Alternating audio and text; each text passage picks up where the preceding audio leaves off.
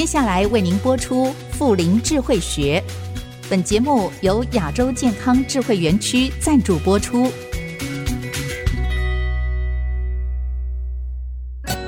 乐林学习新视野，陪您追寻人生下半场的精彩。请听妇龄智慧学。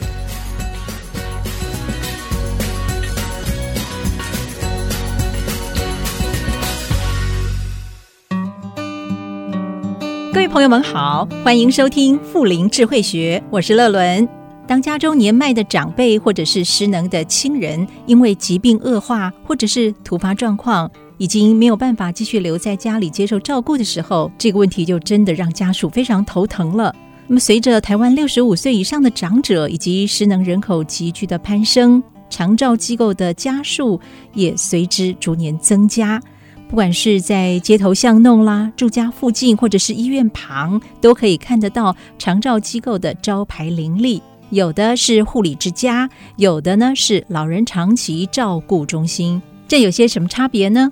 我们今天邀请到的来宾，他曾经在护理之家担任过护理长，有非常丰富的照护经验。他目前是台湾房屋集团的防疫长、乐龄事业中心的副执行长。也是亚洲健康智慧园区的护理长朱繁星，繁星你好，Hello，各位听众朋友，大家好，乐伦姐好，我是繁星。是繁星，我知道你的专业经历非常非常的丰富哦，过去在不少知名的医院啦，还有护理之家都担任护理长。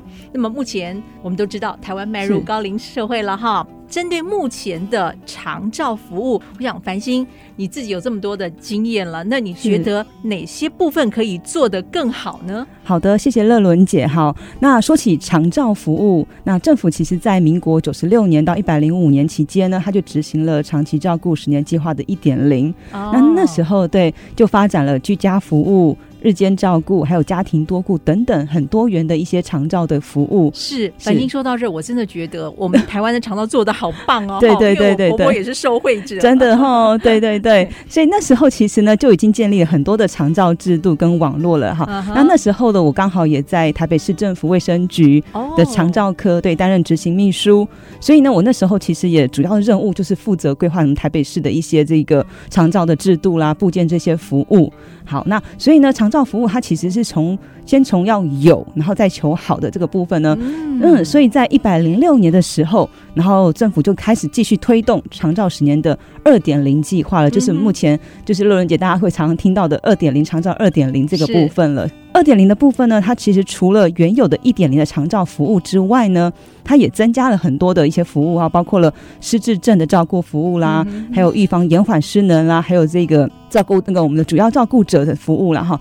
比如说我在一点零服务的时候呢，其实我会遇到很多的这个失智症的家属，哦、他们其实非常非常的辛苦哈。是，对，因为失智症的长辈哈，因为早期一点零的时候呢，我们看失能程度就是看我们的能不能吃饭，能不能走路，好，能不能自己刷牙洗脸等等这些身体功能的部分，可是呢，失智症的长辈他其实身体功能都很好，对，他其实好手好脚，可以到处乱跑，那、就是、甚至对对对，有时候甚至跑了两天两夜都在外面哈，对，所以他其实是有时候是可能他是忘了，嗯，对他有时候可能是混乱了。呀，所以这些服务他反而是得不到的，对，辛苦的都是家属，是的，真的真的哈、嗯，所以呢，二点零的服务呢，其实我们也把失智症照顾服务也纳入进去了哈，哇，其实真的可以就造造福很多很多的家属，确实是。所以呢，在二点零的时候呢，其实政府就提倡了这一个叫做“找得到、看得到、用得到、付得起”的这个长照服务了。嗯那我们这样回首我们的这个长照二点零的计划哈，从一百零六年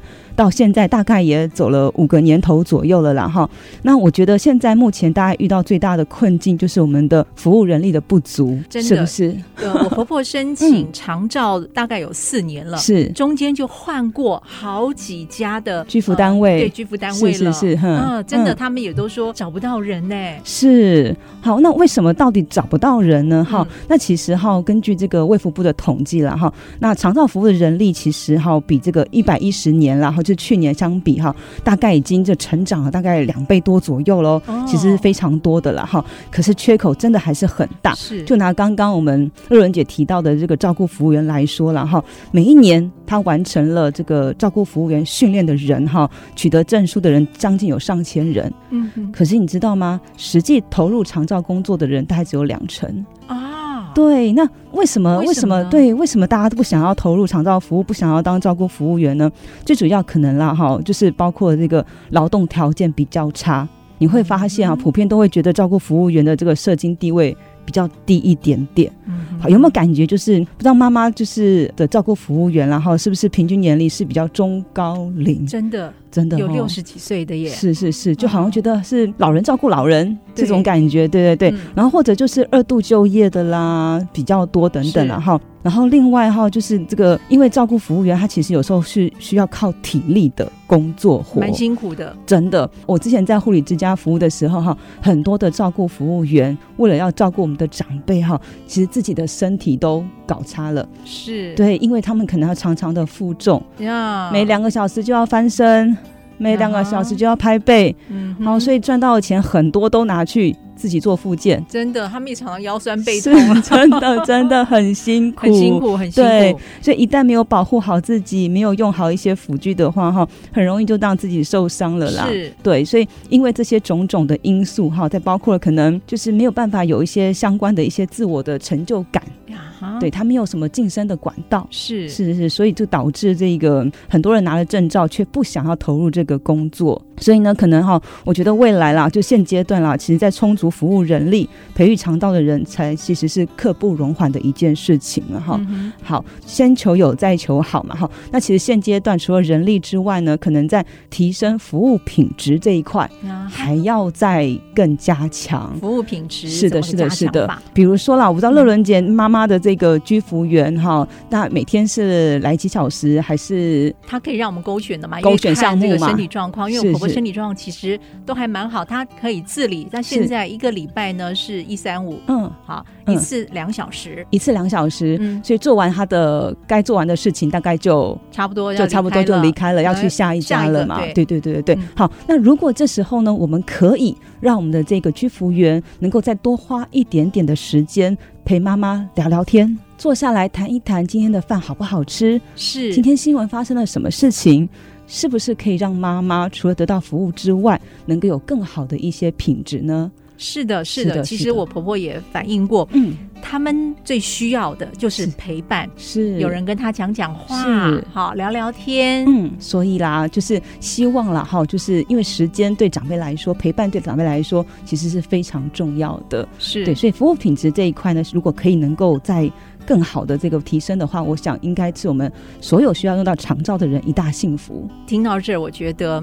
身为家属的我们，是其实要常常跟这些居服员，也要表达我们的感谢、赞美，让他们觉得做这件事情也是有成就感，是被肯定、被需要的。是的，是的，真的。嗯、如果说绝大多数的家属能够像乐伦姐这样子，哈，该有多好！因为我们最常了，我在卫生局的时候最常听到的哈，就是很多的家属会去抱怨我们居服员，比如说我们在服务的过程当中，只能洗长辈的衣服，只能帮这个长辈打扫家里。他的房间，可是很多的家属还要求说：“哎、欸，顺便把我的房间一起整理，哎、欸，顺便可不可以帮我的晚餐也一起煮？”好、哦，这其实就会把我们的居服员的专业给忽略掉了。是是的，是的。你过去也在很多的护理之家啦待过，嗯、像我们刚刚提到的，好，我们可以申请这个长照。嗯，那有些就会考虑了，把家中的长辈是不是要送到外面的这个护理之家啦？是，还有一些养护机构。是，那这个时候我们可以做一些什么样的评估呢？什么样？的情形适合外送呢？因为我们又看到一般印象中的这些养护机构，好像环境都不是很好，那么走进去的味道也不是很好闻。是。所以对养护机构的刻板印象都不是很好，总觉得把家中的长辈送到这儿也不太忍心。是的，好像早期的护理之家或养护中心哈，好像真的给人家这种印象、这种感觉了哈，好像就是在那种旧旧的大楼里面啦，嗯、或是旧旧的厂房里面，好，就是设有这些机构了哈。那我本身其实也是机构的这个评鉴委员，然后跟辅导委员哈，哈，所以也有机会到各县市的政府的这一些这个机构去走访了哈。那说实在，有些机构真的如乐人姐说的哈，没错。糟的真的是很糟，但是呢，其实好的也有很很也有很好的啦哈。好，那我印象最深刻的大概就是几年前啊，我跟我们一个这个北部的一个地方政府社会局哈去查核一家机构哈。那我还记得那天是天气非常非常的热，就像现在的夏天啊，很热哈，大概都有三十七、三十八度这么的热了哈。那个下午呢，我们到了机构的时候哈，到了门口，好，我们去查房的时候，按了电铃按很久都没有人开门。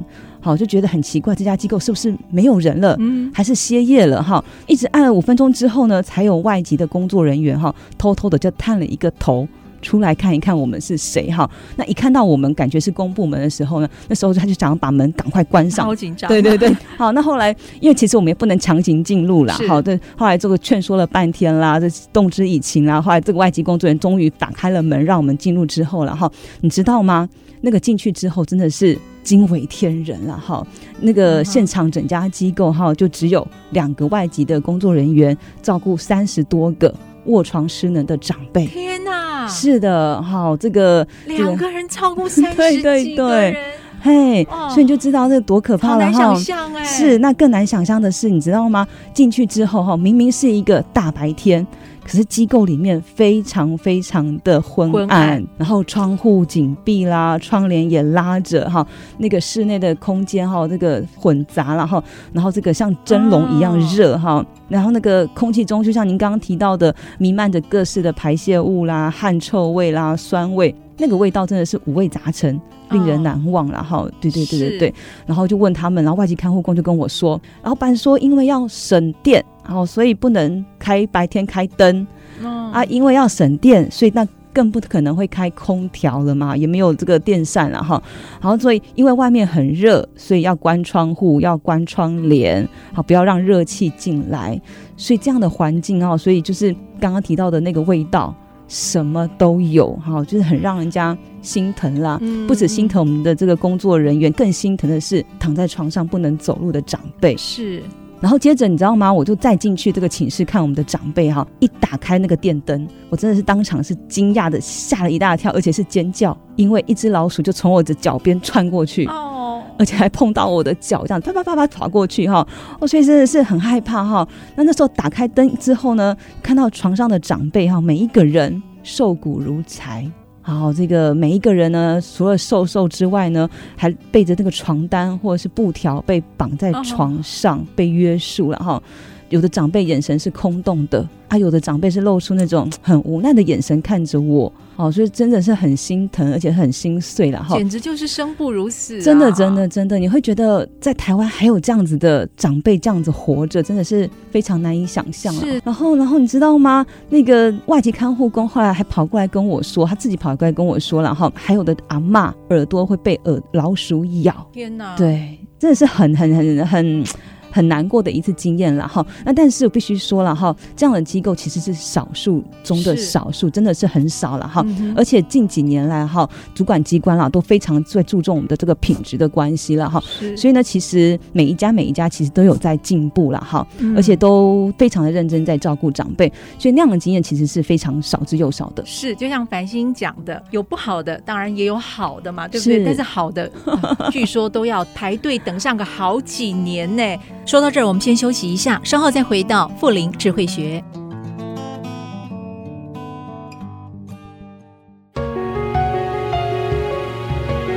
IC 之音 FM 九七点五，欢迎朋友们回到富林智慧学的节目当中，我是乐伦。根据卫福部的推估，国人接受长期照顾的时间平均是七点三年。我们也看到长照机构的家数逐年增加。但是，一些有规模、品质又好的长照机构，据说排床位就要等个三五年。那么，我们该怎么样选择二十四小时的住宿型机构呢？继续请亚洲健康智慧园区的护理长朱凡星跟我们分享。就拿我之前服务在医院附设的护理之家来说好了，床位真的是一位难求哈，嗯、而且经常都是排了一百号、两百号左右。那很多家属还会就是找关系来拜托看有没有床位了哈。那其实床位它这个就是很麻烦的一件事情，它就是一个萝卜一个坑，一个对对对，是啊。那你一定要等到人家离开离开这个没错这个床位，他才能够让出来嘛，让出来是是啊。通常这个离开，通常我我算过了啦，大概都是七八年左右，床位真的很难排哈，而且常常排到的时候，可能床位。人家已经不需要了.对，人家已经有找到其他的入住机构了，或者已经先走了，对，先走了，然后，所以我没有办法及时服务到有需求的长辈，其实是比较遗憾的了哈。所以这种比较容易排床满床的床位，通常会发生在医院附设的护理之家。嗯，那为什么呢？因为大家绝大多数的家属会觉得医院总是一个。品质的象征是是会让人家安心哈，所以长辈呢，如果放在这个医院里面，其实是安全的。然后第二个呢，就是医院附设的护理之家，不论你是看急诊。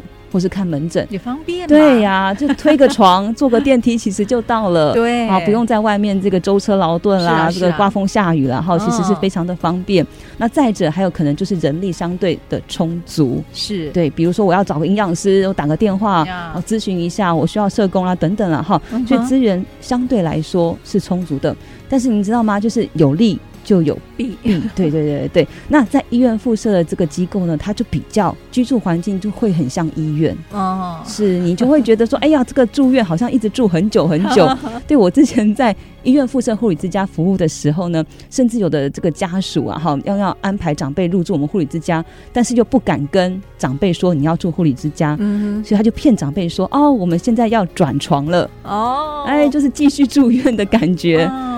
我觉得啦，就是如果说长辈现在就是真的要入住机构的时候，哈，可能还是要做一下功课，这是家属要做功课，哈，就建议还是要实地的走访一下机构。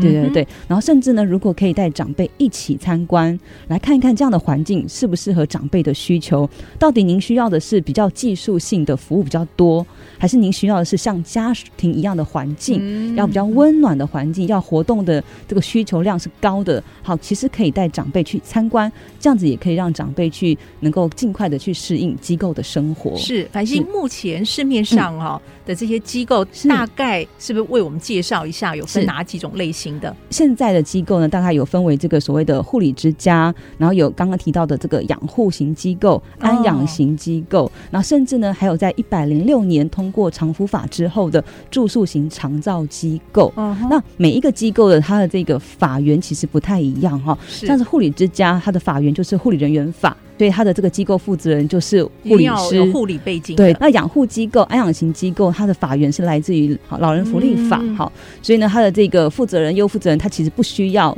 是护理人员、专业人员。然后接下来呢，就是我们一百零六年好长福法过后从统治的这个住宿型机构。嗯、那这个机构呢，就是统称就是由我们的长照服务法来做这个处理了。嗯、所以呢，其实呢，现在呢，陆陆续续出现的住宿型机构，我们就不再称为护理之家跟养护机构了，通通统称叫做住宿型机构。嗯哼，对。那以价钱来说呢？嗯、是呃，目前大概的价钱哈，大概就是由贵到平价的嘛哈。政府其实会对护理之家跟养护型的机构做一个天花板的限制，就是不能超过天花板了哈。所以呢，也由于是因为护理之家是的负责人是我们的这个护理师，那也由于呢护理之家的这个法啊是护理人员法，所以它的这个设置相对来说是比较。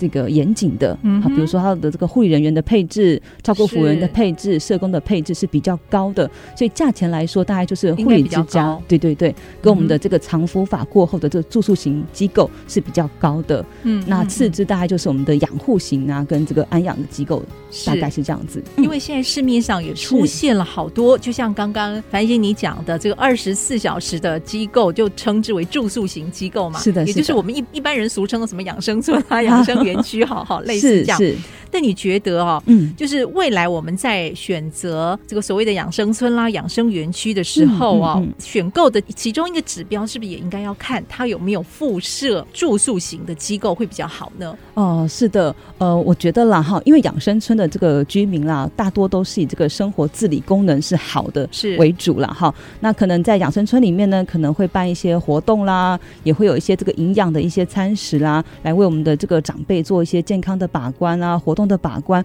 其实目的就是要促进长辈的健康，还有预防长辈失能、失智、失群，失群体的群是好。那但是呢，必须说人吃五谷杂粮还是会，会对对对，难免会生病了哈、哦。那一旦生病导致失能的时候，嗯、他可能就没有办法再继续在这个养生村里面继续就是被照顾了哈。所以呢，这时候你有可能会刚刚延续到我们上一题的话题了，就是如果当要失能的时候，你要找。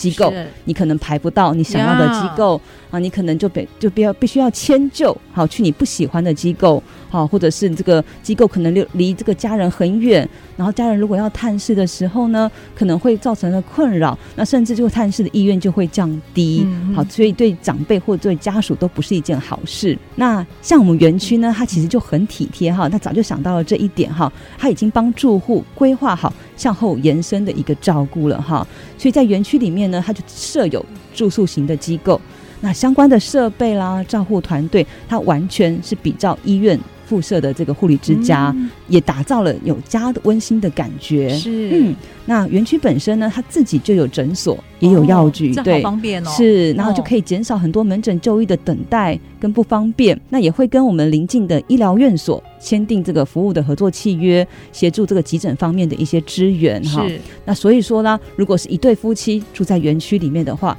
那其中有一位这个长辈，如果身体不舒服的时候，他可能就可以住在我们的这个住宿型机构了哈、嗯。那所以呢，这个另外一半呢，就怎么样呢？平常只要走几步路啊，哎，就可以探视他的这个另外一半了。是彼此的情感还是可以非常的紧密结合。是的，而且呢，这个如果身体状况恢复了，他还是可以怎么样呢？从我们的住宿型机构。再迁回他的这个养生村哈，wow. 对，所以在园区里面熟悉的环境，这个熟悉的照顾者，还有最亲近的家人陪伴之下哈，其实一条龙的照顾服务。像个大家庭一样，嗯，我觉得啦，长辈在这个连续性的这个品质的照顾之下，相对会有安全感跟信任感的。真的，嗯，其实凡心，我们都说人要活得有尊严，是哪怕我们卧病在床，面对人生最后一里路，我们都是希望能够享有人最基本的尊严嘛。是，是，是，所以现在呢，呃，也要进入一个尊荣护理的时代了。嗯，那么是不是最后也请凡心为我们谈一谈呢？什么叫做尊荣护理？如果要达到所谓的尊荣护理应该要具备哪一些条件？注意哪些细节呢？我觉得所谓的尊荣护理了哈，大概就是以长者为尊，以服务为荣。嗯，那这句话呢，其实大家也是我从事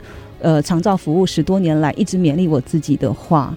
好，因为每一个长辈他都有他的独特性，有他的个别性，不管是他的这个身体疾病的状况啦，或者是他的食衣住行娱乐的偏好，或者他的个性。他过去的人生经历，什么事情让他最值得引以为傲的事情？什么事情是让他最悲伤难过的事情？哈、uh-huh.，对，那这些点点滴滴其实都是最独一无二，来成就长辈这一生。好，从年轻到老，到这一生这样子哈。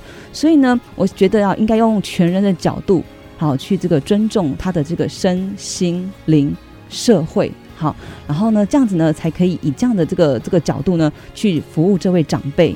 而且以照顾这位长辈为荣，好，对。那我们这边提到的这个照顾了哈，其实不像以前哈，这个早期的时候哈，觉得好像就是渴了就给他水喝，啊，热了就帮他擦汗，好像要这个百依百顺啊，这个有事弟子扶起，然后这种感觉，这种照顾了哈。其实我们要的照顾，其实是要更提升他的精神层次的哈。我们是希望能够陪着他一起做。陪着他，好，一起完成所有的生活事情，好，协助长辈可以独立，然后让他保有原来的生活能力，而不是直接帮他做了，直接帮他做决定了，哈。所以呢，这样子呢，让长辈才能够觉得自己是有价值的，才能够去进而完美丰富他最后一段路的一个人生啦。所以这大概就是我最心目中理想中的尊荣的护理。好的，今天非常谢谢繁星的分享，谢谢。好，谢谢。今天的节目进行到这儿，也要跟朋友们说再见了。谢谢你的收听，我是乐伦，富林智慧学，我们下次再会。本节目由亚洲健康智慧园区赞助播出。台湾顶级健康园区，乐林大趋势来临，成为台湾的骄傲。